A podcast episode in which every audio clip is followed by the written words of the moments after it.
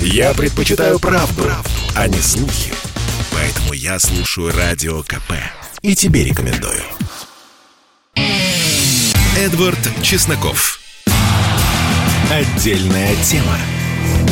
И здравствуйте, друзья. Я знаю, что многие из вас слушают этот эфир только для того, чтобы услышать разжигание на национальной почве. Но нет, вы пришли не по адресу. Это главный антифашистский эфир в стране, который, более того, регулярно говорит о наших беспримерных успехах на международной арене.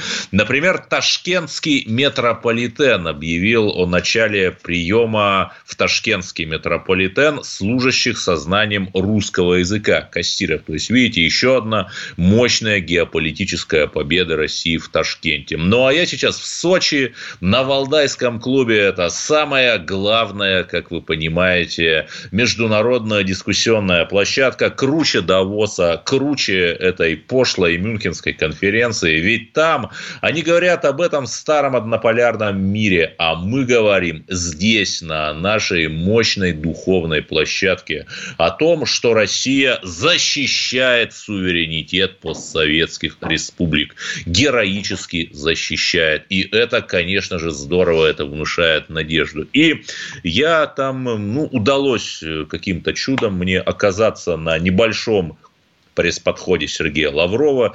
Я задал ему вопрос о судьбе журналиста КП в Беларуси Геннадия Мажейко.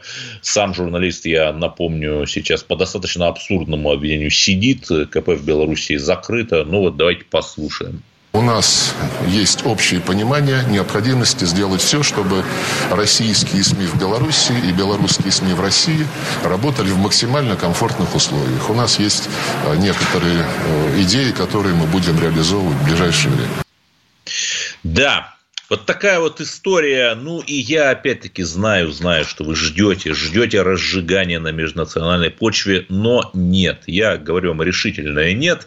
Мы будем говорить о такой скучной, мало кому интересной вещи уже, как коронавирус. Да, ибо, к сожалению, растет, растет вот этот вот печальный график, но у нас есть наш сокрушительный ответ. Например, Татьяна Голикова предложила объявить с 30 октября по 7 ноября ноября э, выходные дни. При этом не совсем понятно, а вот амнистия для мигрантов, мигранты вернутся и что? Получается, что они будут э, не работать, ведь выходные дни, а на что они тогда будут жить? То есть, ну, очевидная вот э, такая вот, я бы сказал, неприятие такое малых народов и мигрантов со стороны либерально-экономического блока правительства, которое мы как антифашисты дипломированные, безусловно, осуждаем. У нас на линии... А, давайте, кстати, послушаем синхрон Голиковой. Предлагается, первое, обратиться к президенту Российской Федерации и ввести на всей территории Российской Федерации с 30 октября 2021 года по 7 ноября 2021 года включительно нерабочие дни. При этом для регионов со сложной эпидемиологической ситуацией предусмотреть возможности введения нерабочих дней уже с этой субботы 23 октября 2021 года. И у нас на линии Леонид Хазанов, кандидат экономических наук, эксперт комсомольской правды, независимый эксперт, хочу подчеркнуть. И, Леонид Геннадьевич, э, вы э, хорошо разбираетесь в промышленной политике, э, разбираетесь в том, как развивать промышленность. Вот как, по-вашему, именно на приросте промышленного производства эти выходные дни могут сказаться? Добрый вечер. Ну, вы знаете, я хочу сказать так, что это может сказаться довольно негативно, потому что если будут вводиться нерабочие дни по всей стране, то совершенно очевидно, наши фабрики и заводы должны будут этому распоряжению или постановлению правительства подчиняться. Соответственно, они будут вынуждены часть людей переводить на удаленку, да, или просто отпускать вынужденный отпуск. Если на удаленку они могут перевести офисных сотрудников, и многие компании сейчас так и работают, то, допустим, отправлять в отпуск людей нет никакого смысла, да, потому что тогда автоматически это предусматривает остановку конкретного предприятия. Но понимаете, это не очень хорошая ситуация будет. Допустим, если предприятие выполняет э, какой-то государственный оборонный заказ, и оно останавливается, это значит государственный оборонный заказ срывается. Да? Я думаю, что в данных условиях все-таки предприятия будут стараться решать как-то вопрос какую-то часть людей оставить работающими, чтобы не останавливать производство. А производство многие вообще даже нельзя остановить, как металлургические. Да, как химический комбинат, как его остановишь? Да, его никак не остановишь, металлургический тоже не остановишь. Нет, да, то допустим, есть просто можно погасить домну, но тогда ее уже потом не раздуешь снова. Проще новую поставить. Да, да, проще новую поставить. Ну ладно, хорошо, допустим, мы раздуем, да, но это же время занимает, это сколько да. сил займет. Да, то есть надо остановленный дом очистить от металла и шлака, а потом это зажечь ее снова, чтобы она нагрелась до определенной температуры, чтобы процесс пошел. Да, это не лучшая ситуация вообще. Если говорить об автомобильной промышленности, то тут намного все проще. Любой автомобильный конвейер очень легко останавливается. Но у нас сейчас автомобильщики испытывают трудности с получением электронных компонентов вот, Вот, вот, я к тому, что он и так останавливается. Там АвтоВАЗ да. тоже регулярно, там сколько, четырех у них да. уже, четырехсуточная рабочая неделя да. бывает. Кстати. Да, да, то тут намного легче, да. Но опять-таки, а если какой-то заказ государственный там на изготовление машин скорой помощи, тогда его надо выполнять. Э, если не будет выполняться, предприятие э, возьмут штраф да, за невыполнение. То есть это не лучшая ситуация. Мне кажется, что э, если все-таки у нас будет вводиться Э, условно какое-то количество э, карантинных или нерабочих дней, то нужно постановление правительства как-то предусмотреть возможность для работы предприятий в это время, ну, в каком-то облегченном составе. Потому что предприятия должны работать, они должны зарабатывать прибыль, обеспечивать людей заработной платы. А если они будут стоять, доходов у них не будет, и у людей зарплаты сократятся. Это не лучшая ситуация при нынешнем росте цен на продукты питания.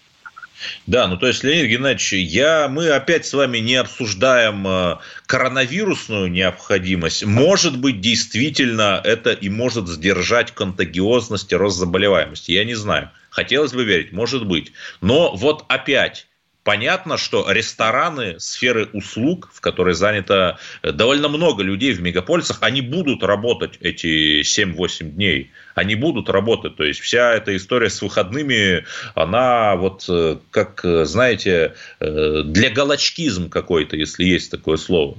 Имитация бурной деятельности. Вам так не кажется?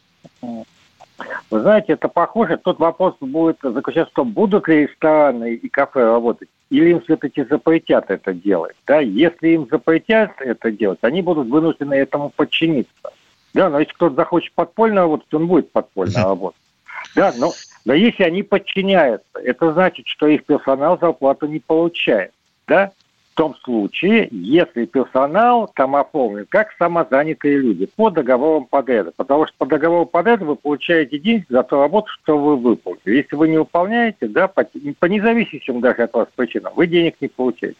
Ну, сдельная вот оплата. Если, да, сдельная. Если все-таки где-то там официанты и повара оформлены в трудовой штат, то тогда им по логике вещей полагается две трети заработка за вынужденный постой. Но вопрос в том, а падут ли владельцы кафе и ресторанов на эти меры? Я что-то сомневаюсь. тех, по... кто только что получил звезду Мишлен. Обидно останавливать. Ведь только люди пришли. Но знаете, вот, да. например, в Санкт-Петербурге там тоже мягко делают. Там не закрывают, а просто QR-коды вводят. Да? Там в Татарстане, по-моему, да. тоже что-то подобное делается. Да. о закрытии да. пока речи не идет. Но, понимаете, QR-код это тоже не панацея. Ну, хорошо, вы пришли по коду в маске, да, вы сели там в кафе, и вы что должны? В маске есть? Это невозможно. Да? Вы маску снимете, да? А, соответственно, если в воздухе есть э, э, вирус, да, его частицы, вы все равно тогда его подхватите автоматически. Тут вопрос уже, знаете, даже решается в другом плане был. Насколько хорошая там вентиляция, насколько хорошо там посуду моют, насколько хорошо столы дезинфицируют. Да? Знаете, еще мне вспомнилось, когда был в прошлом году локдаун, да, Вот помните, а, ограничили время работы кафе и ресторанов? Да. Был такой этап, до 23 часов. Вот я когда по эти ограничения почитал, я сам себе задал вопрос, а что, до 23 часов э, коронавирус бездействует? Нет, но он спать него ложится тут- просто ночью, наверное, или наоборот, Да. днем спит, а ночью как Наоборот, вампир днем спит, а ночью э, Да, разгуливает. Да, то есть я не хочу нашу власть ни в коем случае упрекать, но вот как-то это все странно было. Или как, например, э, знаете, ленточками огораживали э, детские площадки, да? Вот для меня тоже это странно было. Ну хорошо, если человек не на детской площадке находится, а рядом, что тогда? Не болеет? Нет, ну то, что, Не может то, быть. что наше, то, что наше государство одним из первых создало действенную действительно вакцину, Да, э, на которой да. мы уже 700 миллионов долларов заработали на экспорте, вот это очень круто, и тут надо похвалить. Да. Да. Ле- Леонид Хазанов, кандидат экономических наук, независимый эксперт по промышленности у нас был. Спасибо, Леонид Геннадьевич. Я слушаю «Комсомольскую правду», потому что «Радио КП» — это корреспонденты в 400 городах России. От Южно-Сахалинска до Калининграда. Я слушаю «Радио КП» и тебе рекомендую. Эдвард Чесноков. Отдельная тема. И здравствуйте снова, друзья. Мы продолжаем наш беспощадный эфир. Кстати, у нас есть сейчас звонки. Кто у нас есть в эфире? Михаил из Москвы, наш постоянный радиослушатель. Как вы относитесь к идее новых выходных с октября по ноябрь? Добрый вечер, Эдвард. Я вот считаю, что у нас экономика загибается, понимаете, вот, а к тем, кто предлагает закрывать, им бы надо было обеспокоиться не этим, ведь в основном, а, а, где происходит заражение, это передается воздушно-капельным путем. И вот метро, транспорт, понимаете, посмотрите, как метро. И все ездят без этого, маска, э, в основном без масок, а если кто маска, да, то только рот закрыт, а нос это, понимаете. И да, вот да. увещевание там, по этому самому, по, по, по, по, по, по, по параде там в, это, в метро в вагонах. Вот вы там, то есть все пятый, десятый. Здесь надо жестче, понимаете. Вот китайцы в этом смысле молодцы, они дисциплинированы раз, раз, все, понимаете. Это первое. Второе. Если раньше метро, вы, может быть, не знаете, а я вам скажу, что вот эти новые вагоны, новые вагоны с, с, с этими, с кондиционерами, да, кондиционер это источник за- заразы, понимаете. Если там они не меняют э, эти самые фильтры, там, Не-не-не, допустим, там вот- обеззараживание есть. Там обеззараживание внутри есть, насколько как- я вот какое знаю. там обеззараживание, насколько оно эффективно, понимаете? Вот Я очень сомневаюсь в этом. Если раньше, допустим, э, это самое, воздух готовился и прокачивался наземными станциями, закачивался в туннеле, то сейчас это дело все о вагонах просто за счет естественной вентиляции. Там такие были воздухозаборники все все это продувалось, понимаете? И, Ну, и мы не боимся, мы туннели. не боимся полутораметровые крысы-мутанты в метро, они съедят любой вирус. Продолжаем наш эфир. Сергей нам позвонил. Откуда? А, Из Здравствуйте. Здравствуйте, да, Ульяновск для русских, как известно. Ага, Здравствуйте, Эдвард. Ну, я, конечно, против. Вот смотрите, Эдвард, вот у нас на промзоне работают несколько тысяч мужиков. Все мы работаем по Так. отдельщине. Да? У всех семьи. Многие в кредитах, ипотеку. Голикова она будет мне платить ипотеку-то. Или семью мою будет кормить она. Я же ничего не получу за эти дни. Вот мне, знаете, Да, и, вот таких э, неум- неумных да. советников зря вот содержат в советниках. Значит так, давайте, значит, звонить нашему следующему эксперту-международнику, а пока возьмем еще один звонок. Кто у нас? Александр из Мяса? Да. Здравствуйте, Эдвард, здравствуйте, Здравствуйте. страна. Ну вот Сергей говорит, что у него семья, но они разве не получали по двадцахе от мистера Путина, когда был локдаун, прошлые локдауны? И вот смотрите, мой брат работает в сфере, такой сфере, где много женщин. Так они, говорю, знаете, как радовались, что вообще коронавирус появился, когда они получали эти материнские деньги за своих детей.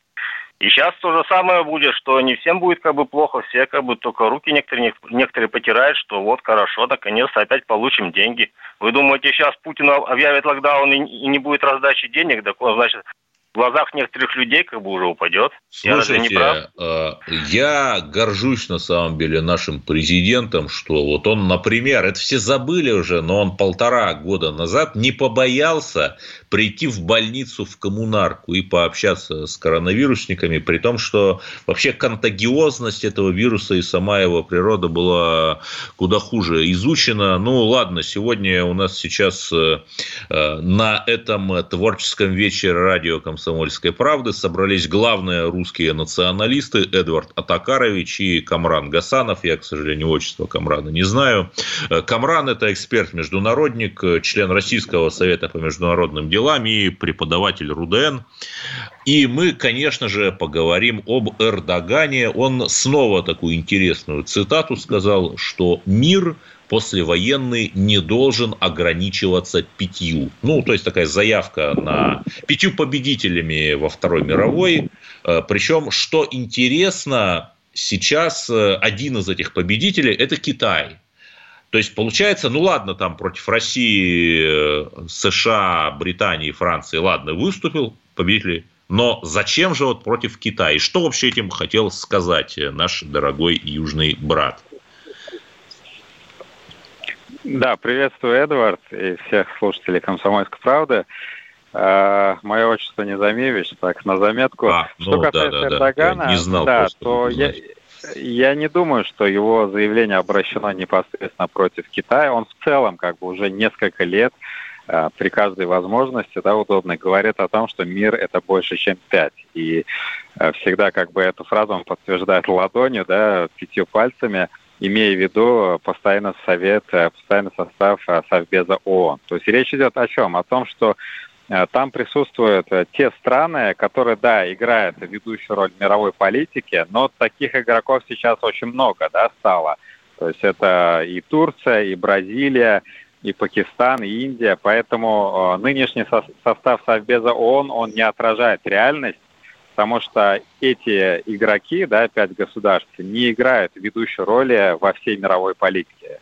И говоря чисто за себя, да, за Турцию, он имеет в виду то, что Турция как минимум присутствует э, в четырех конфликтных зонах, да, это Афганистан, Ливия, Сирия и Нагорный Карабах. А кроме mm-hmm. этого, Турция имеет очень большое присутствие, да, он же, как мы знаем, говорил эти слова из Африки, из Анголы, и вот в частности, в Африке у Турции такое влияние стало, да, что которому даже некоторые европейские державы позавидовали бы. Военная база в Сомали, военная база в Нигере, военная база в Ливии. И вот они уже пытаются расширять этот ареал, чтобы Да, три военных базы ровно, ровно на три больше, чем у России. В Африке при этом тоже интересно. Э, например, в Сомали при том, что страну mm-hmm. раздирает гражданская война. Да, Эрдоган был три раза, если мне не изменяет память, э, как премьер и как президент потом. И там, например, да. построили огромный госпиталь, по-моему, тоже имени Эрдогана в Сомали, там в этом э, Мапуту, по-моему. Магадишу, да, Магадишу. Да. Магадишу. Mm-hmm. И в начале 2020 года правительство Турции объявило, что вместе с Сомали они будут разрабатывать нефть на сомалийском шельфе, при том, что 98% mm-hmm энергоносителей Турция получает из-за рубежа, и зачем вот разработки этой нефти, этой экспансии в Африку, на самом деле понятно. Но Сомали, на самом деле, в первую очередь даже не за месторождение нефти, да, потому что это не ведущая страна по запасам нефти, это прежде всего геостратегическое положение, потому что именно Сомали выходит на Баб-эль-Мандебский пролив, на Красное море, да, и все грузопотоки из Азии в Европу, из Азии на Ближний Восток проходят именно здесь. И здесь как бы есть присутствие у многих стран, да, включая Россию, э, включая э, э, Соединенные Штаты, Францию, да, если мы говорим про Судан. И Турция как бы тоже хочет здесь кусочек пирога для своего, для продвижения своих интересов в регионе. Да, кстати, еще забавная такая история. Вот э, месяц назад была Генассамблея ООН, какая-то бессмысленное вообще заседание, на которое никто не ходит, и даже участники на него не ходят.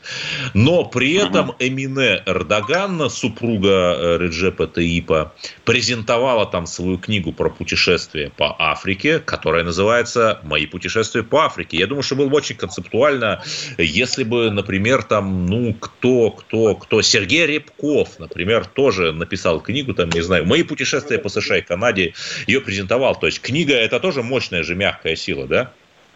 Ну да, действительно, Турция же, она не только, как мы отметили ранее, заходит через военное присутствие, да, там военной базы или участие в регулировании каких-то конфликтов, но и мягкую силу, но и экономику.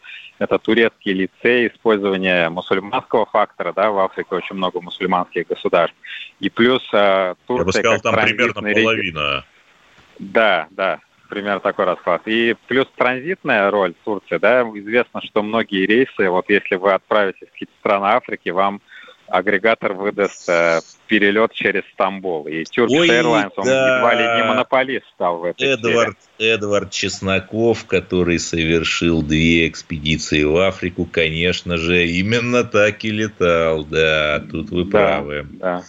Ну, а что делать будем? Ну, завидовать, наверное, будем в том плане, что нужно вот очень четко понимать, потому что там те же турецкие кинематографисты фильмы, например, снимают. Там был такой э, фильм «Крепость Хаджибей», идей грузинско-турецко-украинский о том, как вот какую-то турецкую крепость на Украине под Одессой они там когда-то в 18 что ли веке героически обороняли. Ну, вот так вот. Угу.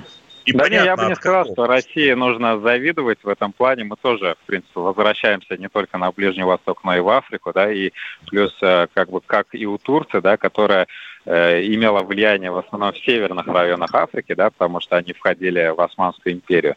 У России как бы бывшие связи с коммунистическими странами, да, то есть мы тоже активно там присутствуем в Центральной Африке, Юго-Восточной, в Западной, поэтому у нас есть огромный потенциал. А другое дело, что у нас другие да, инструменты, то есть мы больше через экономику пытаемся там зайти, через наши старые наработанные связи, а вот турки умеют очень активно, причем не только в Африке, но и во многих других странах использовать этот фактор мягкой силы через сериалы, через лицеи, через образование. И вот э, таким образом у них немножко дорога облегчается к проникновению в Африку. Да, при этом мы можем с низкой базы работать. Вот сняли кинофильм «Шугалей», и потом он э, слово «шугалей», э, как написали в фильме «Шугалей 2», вошло в арабские языки в Северной Африке, арабский язык как такой кремень. Да, Камран Гасанов, эксперт Российского совета по международным делам у нас был. Попов изобрел радио, чтобы люди слушали комсомольскую правду. Я слушаю радио КП и тебе рекомендую. Эдвард Чесноков. Отдельная тема. И руки прочь от Олега Дерипаски и дома его, конечно же. Олег Дерипаска – это национальное достояние России. Если мне не изменяет память, то это он помог Агафье Лыковой отстроить новый дом, когда со старым приключилась беда. Поэтому, еще раз, это наша официальная позиция. Если хотя бы одна пылинка упадет с ковра Олега Дерипаски, когда его топчут, это ФБРовская гыбня, то наш ответ будет ужасающим, сокрушительным, циркониевым и пятимаховым. Мы сказали. Теперь давайте к более серьезным э, делам. В Иваново продолжается главное, самое позорное, наверное, судилище после суда над Георгием Димитровым. Если вы, старые бойцы-антифашисты, знаете, что это такое, кратко расскажу, хотя не знаю, по-моему, уже все об этом наслышаны. Анатолий Грудистов два, по-моему, года назад – защищал в ночном клубе девушку от, э, от человека, отрицавшего итоги Второй мировой войны, безусловно, ну, случайно э, произвел выстрел, и после вот этот вот э, человек скончался. Сейчас его судят, ему хотят дать 8 лет, при том, что да, конечно, мы за то, чтобы правосудие было страшным и непреклонным, но когда Расул Мирзоев, например, тоже русского студента Агафонова в ночном клубе, ну, случайно, непреднамеренно после удара убил, э, то он отсидел в тюрьме два года. То есть, э, а ведь правосудие должно быть общим, э, равным и справедливым. Алена Грудистова, жена Анатолия Грудистова у нас на линии. Здравствуйте, Алена. Ну вот как прошел суд? Э, есть ли какие-то процессуальные нарушения? Здравствуйте. Всем добрый вечер. Да, э, мы, в общем-то, уже озвучили свою апелляционную жалобу, дополнение к ней. Суд, к сожалению, не захотел рассматривать в деталях э, вот в ходе судебного процесса, именно судебного заседания, какие-то подробности из вот наших апелляционных доводов. То есть не захотели слушать аудиозапись, э, просмотреть там какие-то видеозаписи. Э, то есть разрешил нам просто ссылаться на все эти материалы.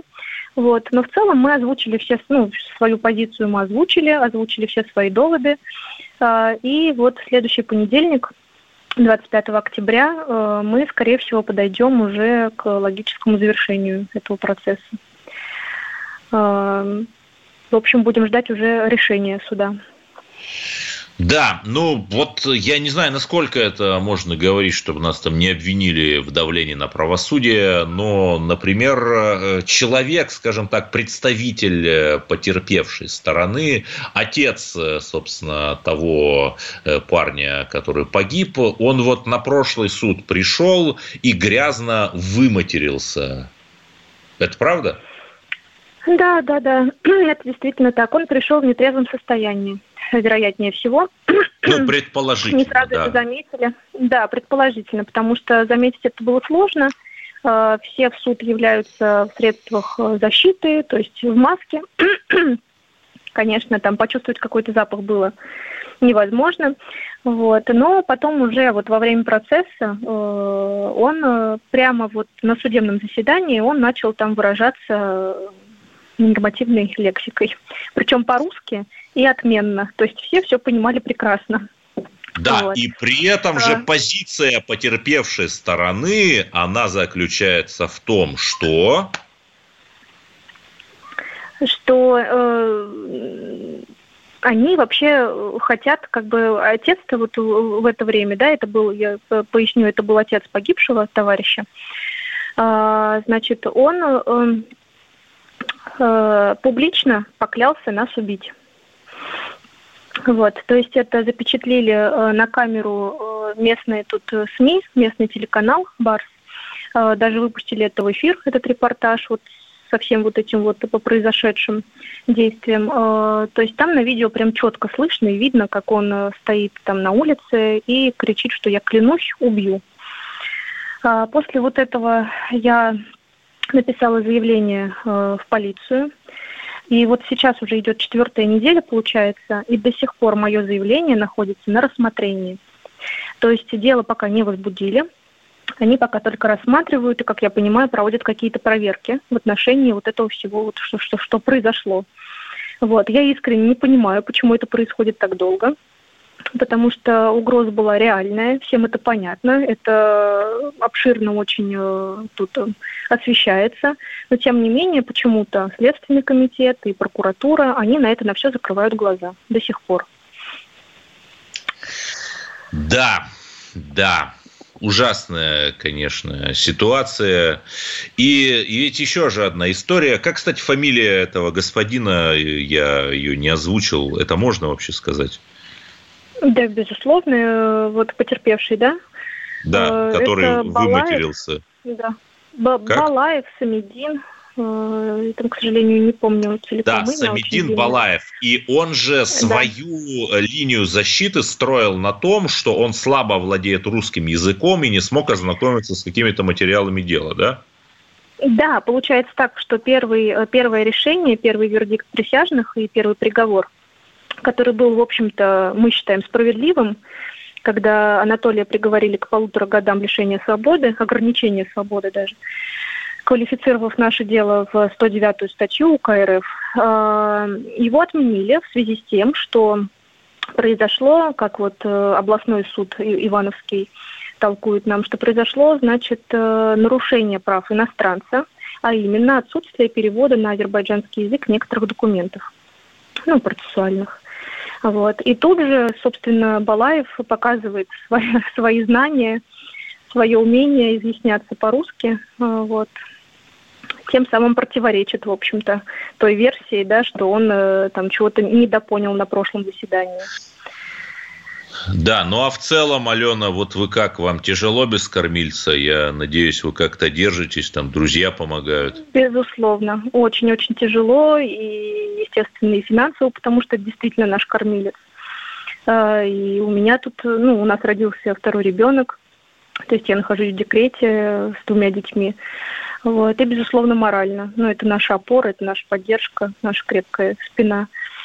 Э, очень сложно, и мы очень устали от этого всего. То есть третий год вот этих разбирательств. Конечно, третий год мы живем в стрессе, ну, вот, с этой огромной трагедией. То есть очень сложно. Надеюсь, что это поскорее все закончится.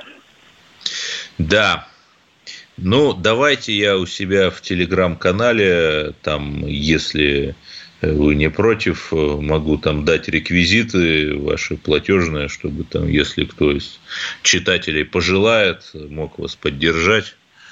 Но это мы да, уже спасибо, в рабочем конечно. порядке угу. решим. Угу. Значит, у нас была Алена Грудистова, жена Анатолия Грудистого, над которым в Иваново разворачивается позорное судилище. И ведь э, дождутся же они, дождутся организаторы судилища, что к ним будет самое пристальное внимание. Ну, вот, э, например, был такой э, профессор ВШЕ, то ли Гасан Гусейнов, то ли Гусейн Гасанов, но сидел бы тихо пилил бы гранты, еще бы сто лет, наверное, у себя там просидел на должности, но нет.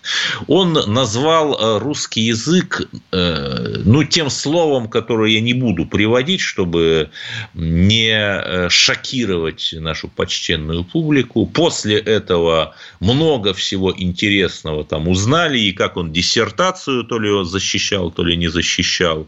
Это просто вот такие блогеры-расследователи нашли и опубликовали после того, как он получил такую антиизвестность. И потом, опять же, если я ничего не путаю, этого э, господина Гусейна Гасанова уволили. Или сам ушел, неважно. Вот такие дела.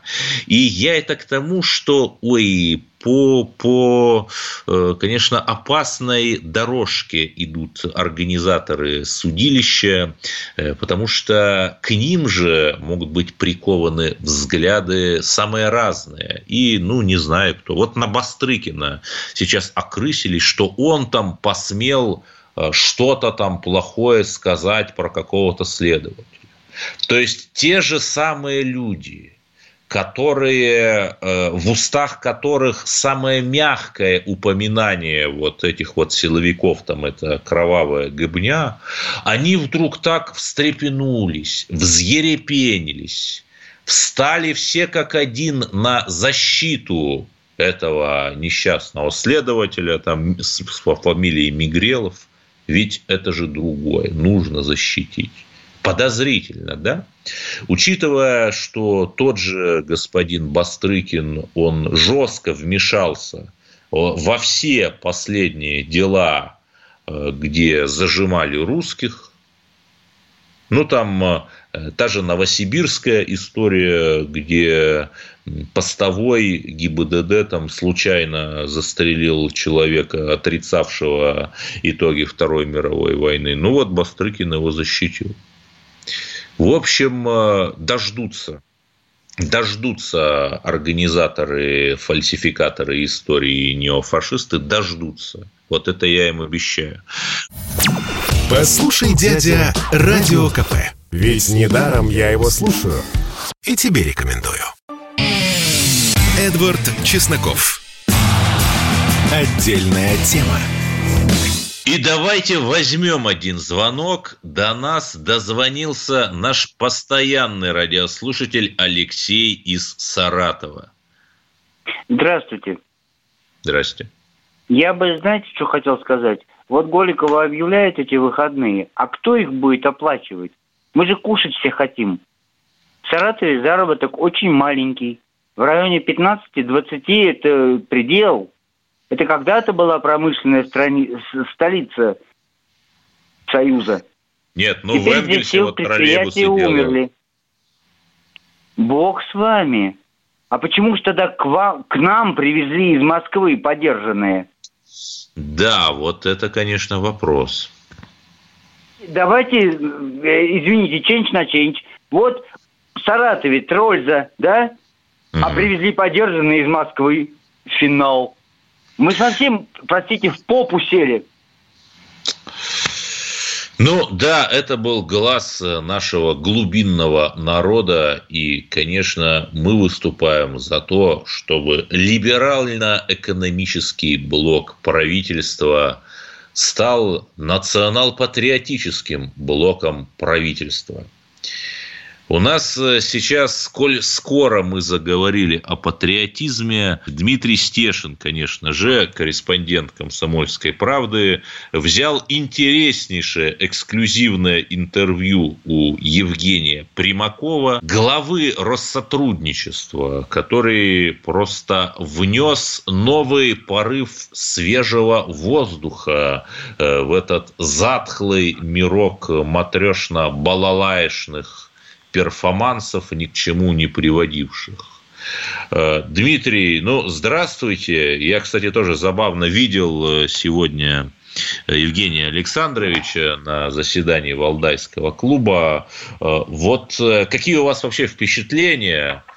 Мне-то показалось, что Примаков, он выгодно отличается от вот этих вот бюрократических как бы чего ни вышлистов, и он действительно не боится вот говорить о проблемах русских. Ну, это первый чиновник, который себе позволил такое, такие заявления, а, который рассказал нам, что русских притесняют, и это не выдумки там скинхедов, сидящих в подвале, или там каких-то маргиналов с капустой в, бор- в скинхеды, Скинхеды на подвале – это хорошо, да. Вот. И, ну, не только это сказал. Все мы знаем, что Евгений Примаков делал минувшим летом, когда мальчика в Киргизии били за то, что он русский православный. А первый, кто к нему примчался, это представитель Россотрудничества, который проверил работу следствия, работу адвокатов, потому что там уже все сливалось. Вот. И он, собственно, и пригласил семью этого мальчика в Россию, потому что мальчик, например, будучи этнически русским, никогда не был в столице своей исторической родины. И я с ним встретился в офисе Россотрудничества, был единственный журналист, который пообщался с этой семьей. Вот. И они собираются переезжать, возвращаться, и я думаю, Россотрудничество им поможет и на этом этапе. Ну, в общем, у нас появилась в стране единственная структура. Я с 2004 года веду эту тему. Миграция, соотечественники, ближнее зарубежье. Вот на моей памяти это первый раз такое случилось, такое участие со стороны государства, да. потому что сотрудничество – это структура в системе МИД, и плюс имеет прямое президентское подчинение.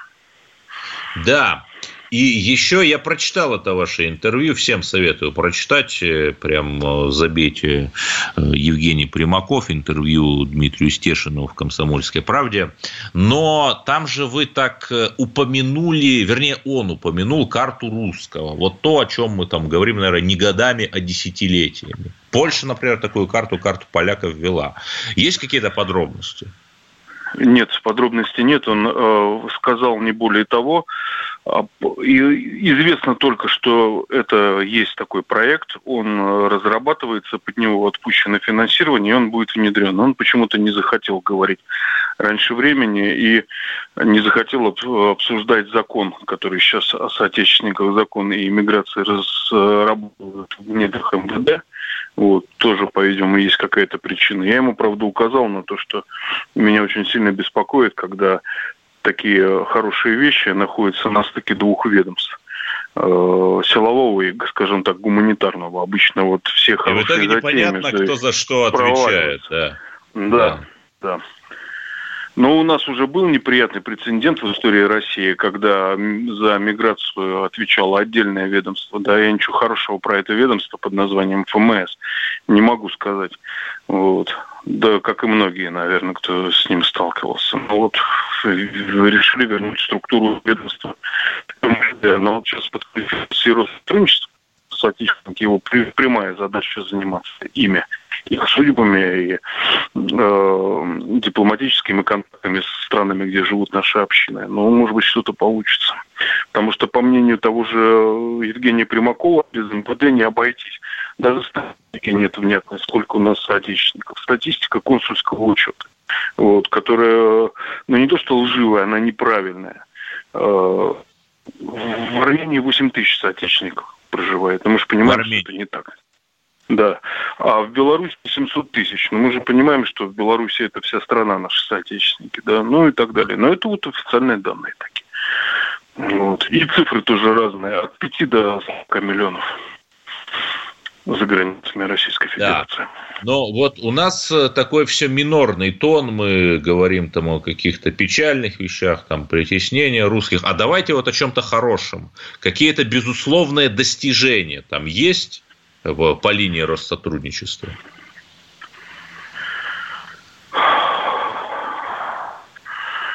Ну, наверное, только то на данный момент, что Россотрудничество обозначило новый курс нашего правительства, да, соотечественников вспомнили наконец, да, и начал что-то делать.